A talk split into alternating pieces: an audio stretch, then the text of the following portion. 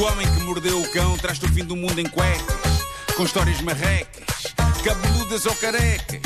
Do nada das por ti a pensar, elecas, elecas, elecas, elecas, elecas. O homem que mordeu o cão traz-te o fim do mundo em cuecas. Elecas. Título deste episódio especial: Bêbados. Ah, bom, finalmente.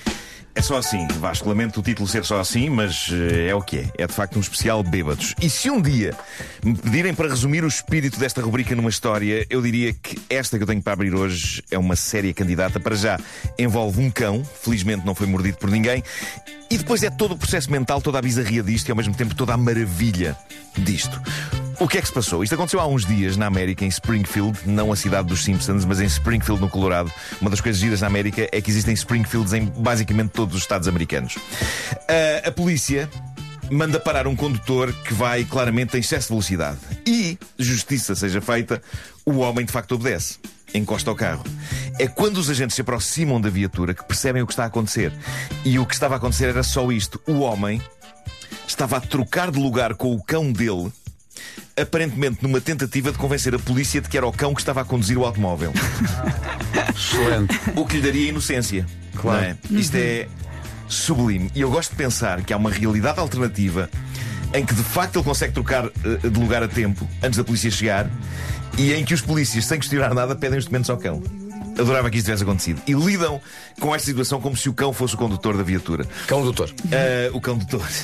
Positivo. Eu não sei se isto vos apanha de surpresa, ah, mas não foi isso que aconteceu. Ah, os agentes perceberam algo que também parece evidente, que é o senhor tinha um copito a mais. Tinha o número suficiente de copitos a mais para que na mente dele parecesse boa ideia trocar de lugar com o cão no carro Epá. e tentar convencer a polícia de que era inocente, uma vez que quem estava em excesso de velocidade era o cão. E quando os agentes, quando os agentes, os agentes disseram ao senhor: Ouça, o senhor bebeu demais, diz a notícia que o homem saiu do carro e tentou fugir, mas acabou apanhado segundos depois. Consta que foi a menos espetacular perseguição Porque da ele história. abandonou o cão e o carro? Nunca me apanharão!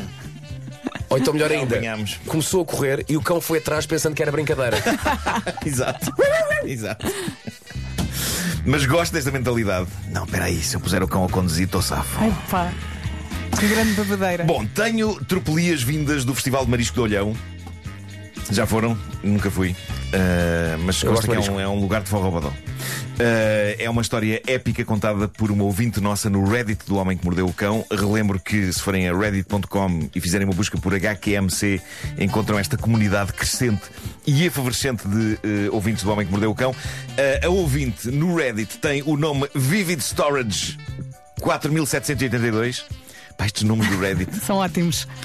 Ela tem uma história que ela sente que não pode continuar guardada. Corria o ano de 2007 e esta nossa ouvinte dava um passo gigante na sua relação com o namorado. Diz ela: Comprei um apartamento com o meu namorado na cidade dele, Olhão.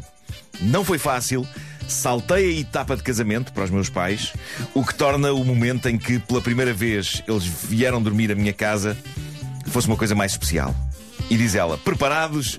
Eu não. Meu Deus, eu quero tanto ler isto e partilhar isto com o nosso vasto auditório. Diz ela: Agosto de 2007, Festival do Marisco de Olhão. Os meus pais vêm do Alentejo, juntamente com a minha irmã, o marido e o meu sobrinho bebê. Vêm visitar-nos, vêm dormir na nossa casa e vêm conhecer o famoso Festival do Marisco de Olhão. É um dia importante este. O jantar no festival correu bem. O meu namorado, olhanense de alma e coração, estava encantado, de tal forma que queria ficar até o festival fechar e, percebendo que seria difícil arrancá-lo dali, decidi orientar a família para casa mais cedo. Tínhamos um T2, o nosso quarto com suíte ficou para a minha irmã por causa do bebê, os meus pais no outro quarto e nós dormíamos na sala. Tudo composto, não é? Tudo orientado. Parece-me bem, sim. Até o momento está tudo incrível. Onde é que isso descamba? Diz ela, vou saltar para a noite, vou, não vou saltar à noite para a nossa chegada à casa. Já todos dormiam, claro. Nós tínhamos ainda que encher um colchão para dormir na sala. Sei bem o que é isto, cara amiga. Vai devagar- no- devagarinho no para início- saborearmos. No início da minha vida adulta, eu ainda sem dinheiro para comprar uma cama, eu e a minha primeira esposa adquirimos uma aerobed. E era nela que dormíamos. Que saudades, meu Deus. Eh, Não. O som do vinil. Esbarnheque de cada vez que a pessoa dava uma volta na cama.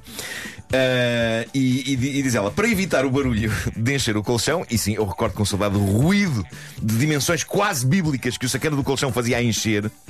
Para evitar o barulho de encher o colchão, estacionei o carro à porta do prédio e pedi ao meu namorado para ir a casa buscar a bomba, das que enchiam ligadas ao carro e o colchão. Portanto, eu acho que isto não era bem uma aerobed, porque o colchão da aerobed tinha uma bomba incluída. Aquilo ligava-se à corrente e enchia sozinho, fazia e a cama enchia. Se bem me lembro, era assim que funcionava. Não me lembro de ser uma bomba à parte, mas pronto, neste caso era diferente. Diz então a nossa ouvinte: é aqui que tudo começa. Espero e desespero no carro. Como tínhamos ficado até o festival terminar, importa dizer que não só era tarde, como o meu namorado estava alcoolizado. Claro. Significativamente. E portanto ela manda o namorado alcoolizado ir buscar o colchão e a bomba. E ele não voltou. Uh, notem bem, uh, o próximo parágrafo é uma primeira ilustração do quão alcoolizado o rapaz estava. Ela mandou ir buscar o colchão e a bomba, esperou, esperou, esperou por ele.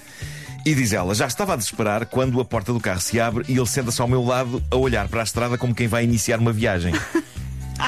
E aí eu percebi, estava perdido de bêbado e a fúria apoderava-se de mim. Com a calma que me caracteriza, disse-lhe: Tudo bem, vamos então para casa. Pensei para mim, dormes no chão que te lixas. Portanto, aparentemente o que aconteceu foi que ele ausentou-se longos minutos para ir buscar um colchão e uma bomba que não trouxe com ele. E ainda ficou sentado no carro à porta de casa com ar de quem está à espera que o carro arranque para partir de viagem. Portanto, é o quão alcoolizado Deixa-me tentar adivinhar. Ele foi fazer Ganda xixi festival de marisco. e adormeceu na casa de banho. Ou então fez xixi na escada do prédio. Também. pode ter acontecido. Ahm, diz a nossa ouvinte: subimos até ao apartamento e ele diz, num dialeto próprio, que devia vir do álcool, que precisa de ir à casa de banho. Disse-lhe que não fizesse barulho e fui para a sala. Meu Deus, mas o risco contínuo de deixar este rapaz no estado em que estava totalmente desacompanhado.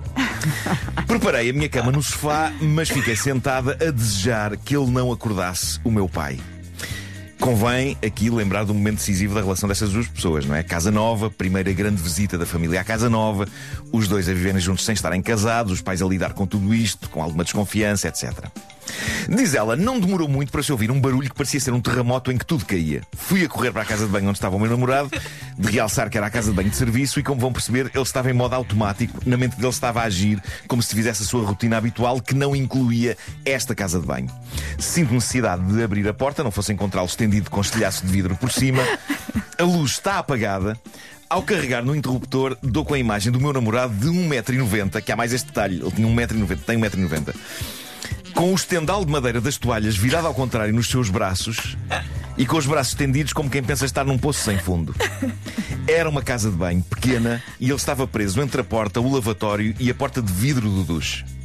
Eu nem sequer consigo visualizar como é que o rapaz estava ali encaixado na prática. Eu sei que é um tipo de quase 2 metros de altura, todo encarengado com um estendal de toalhas, entalado dentro de uma porta, um lavatório e um duche.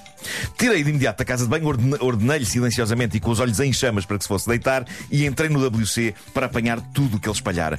Eu só consigo imaginar lá falar com ele naquele tipo de sussurro agressivo que a pessoa acha que é baixo, mas que é alto, sabem? O que é que estás a fazer? Estás maluco? Sai daí! E reparem no que ela diz a seguir. A minha fúria neste momento era tal que nem reparei que ele estava nu. Ou seja, por alguma razão ele despiu-se todo na casa de banho, embora nada o fizesse prever, porque o que ele tinha dito à namorada é que precisava de ir à casa de banho. Geralmente, quando a pessoa diz isso, a única coisa que precisa de fazer é baixar as calças, ele despiu-se por inteiro. De notar que ela, uma vez mais, deixou ao Deus dará. Ela disse-lhe: vai-te deitar, enquanto arrumava tudo o que ele tinha deitado abaixo na casa de banho. A confiança no rapaz, no estado em que ele estava, isto é quase comovente. Ela já não o devia ter largado mais depois daquele número da casa Ele não de banho. foi mas- para a sala, pois não? mas ainda assim, ela confia e diz-lhe: vai-te deitar, mas é. Esperando que ele vá para a sala, todo nu, Mas ele não foi. todo nu aos esses, com a casa cheia de pessoas. Diz ela: nisto, ouço um grito vindo do meu quarto e saio a correr. Chegando ao meu quarto, vejo na escuridão, consigo ver o olhar desesperado da minha irmã, que estava deitada com o meu sobrinho e o marido, e é acordada pelo cunhado nu que decide fazer conchinha. Ai, meu Reparem, Deus. o rapaz está bêbado e não está a processar a ideia de que naquela noite vai dormir na sala com ela. Ele foi meio em piloto automático para o quarto dele. Não, e tem Epá, um então foi para o quarto 1,90m, dele. imagina, Tem parece 1,90m, todo foi nu. para o quarto dele e da namorada, que nesta noite era o quarto onde estava a irmã dela com a família toda. Diz ela: O meu namorado assustou-se, acho que sem saber porquê. Ele deve ter ouvido um grito e saiu disparado. Volta a sair do quarto. Ao passar por mim, eu digo-lhe que não o perdoo e fico a pedir desculpa à minha irmã. Não, não, mas por, porque não segura esse homem nu descontrolado de uma vez por todas. Lá vai ele, outra vez sabe-se lá para onde. Fazer conchinha com quem? Foi para outro quarto. Peça desculpa à irmã na manhã seguinte, que está um tipo de dois metros de altura embriagado e nu, à solta. Diz ela. Mal eu sabia que o pior estava para vir. É claro que o desgraçado não acertou na divisão, entra nu no quarto dos meus pais e desta vez faz questão de acender a luz. Pá, é óbvio. É óbvio. Se os pais dela ainda não o conheciam bem, naquela Ai, noite ficaram a conhecê-lo mais do que estavam à espera. Claro que o meu pai não acordou com a melhor imagem. Sim, eu diria que não é a melhor imagem, de facto.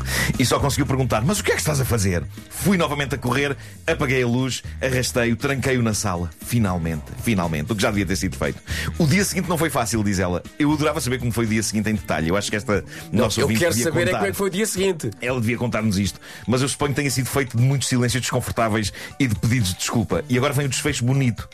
Apesar desta noite, diz ela, este ano fazemos 20 anos a viver loucuras. Algumas ainda não as consigo partilhar.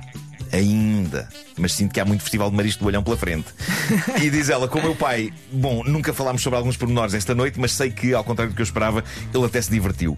Hoje já não está entre nós, mas de certeza que, onde quer que esteja, continua a pensar com que raio de moço foi a minha filha casar. Ela diz que casou no ano seguinte, ao som dos Coldplay. Pá, faz sentido no meio deste ambiente sentido. todo, Sim. desta semana, e diz ela: nem queiram saber as histórias do meu casamento. Bom, tendo em conta que ela a seguir deixou a emoji com as mãos a tapar a cara de vergonha, eu só posso acreditar que o noivo andou todo nu, no esplendor dos seus dois metros de altura a incomodar pessoas. Eu gosto de pensar que sempre que este tipo bebe demais, o primeiro sinal de que está bêbado é as pessoas verem-no passar nu. Olha. Olha, o Vitor bebe super mais. alto. Lá vai o O Vitor. Vitor já está bêbado. Olha, tens que pedir o número a esta ouvinte. Ela tem que contar tudo, tudo. Eu gostava de saber como é que Todas foi as histórias. Nós queremos Epá, saber de sim, todas. sim, sim. Não, então é quando em Olhão começam a vê-lo, olha, já começou o festival. Exato. Olha, tens aí as 20 sugestões anos, FNACs 20 anos de desta, desta semana? Tenho sim, senhor. O novo relógio desportivo Sunto Vertical é perfeito para quem gosta de grandes aventuras. Se quiser correr durante 60 dias sem parar, meu Deus, mas porquê? Porquê, não é? 60 dias sem parar. Mas pode, que a bateria aguenta. E é também o ideal para quem tem péssima orientação geográfica. Nunca se perde com o Sunto Vertical. Consegue aceder a mapas sem precisar de se ligar à internet. A pensar nos aspirantes a fotógrafos, a FNAC já tem a nova Canon EOS R8. É a câmara mais leve da marca. Tem a qualidade perfeita de imagem mesmo à noite. Aproveite e inscreva-se nas maratonas fotográficas FNAC até 3 de junho em qualquer loja FNAC ou em FNAC.pt e descubra os segredos de Portugal através da fotografia. É isso tudo. O Homem que Mordeu o Cão é uma oferta FNAC.pt, onde chega primeiro a todas as novidades e muito mais. E foi também uma oferta da nova scooter elétrica Seat Mó, mais de 125 km de autonomia. O homem que mordeu o cão traz-te o fim do mundo em cuecas, com histórias marrecas, cabeludas ou carecas. Do nada das por ti a pensar. Ele é. Bom fim de semana. 9 horas 3 minutos.